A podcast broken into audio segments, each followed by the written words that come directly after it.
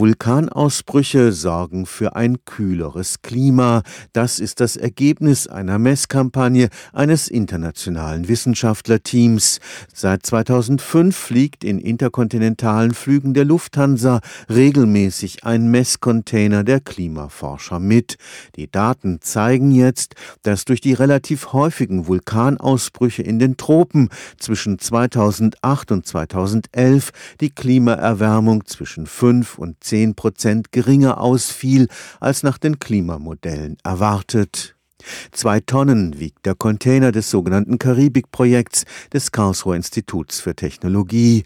Wenn er an Bord eines umgebauten Airbus 340 einen Transkontinentalflug der Lufthansa begleitet, misst er über 100 Spurengase und Aerosolverbindungen, erklärt Dr. Andreas Zahn vom KIT. Wir haben einen Hauptrechner und dieser Hauptrechner ist mit dem Flugzeugrechner verbunden und dieser Rechner bekommt alle Informationen über Flugphase, Flughöhe etc. und dieser dieser Hauptrechner schaltet dann, sobald gestartet ist, die einzelnen Instrumente hintereinander an. Die Messungen haben nun ergeben, dass Vulkanausbrüche tatsächlich die Erderwärmung bremsen können. Wir hatten ausgerechnet, wie viel dieser Beitrag sein kann und er ist im Vergleich zu der Klimaerwärmung relativ klein, nur im 10%-Effekt. Aber es trägt auf jeden Fall dazu bei, um zu klären, wie ist heute und auch in der Vergangenheit der Einfluss von Vulkanen gewesen und der wurde tatsächlich unterschätzt. Dabei ist entscheidend, wie hoch die Ausbruchsfahne des Vulkans reicht.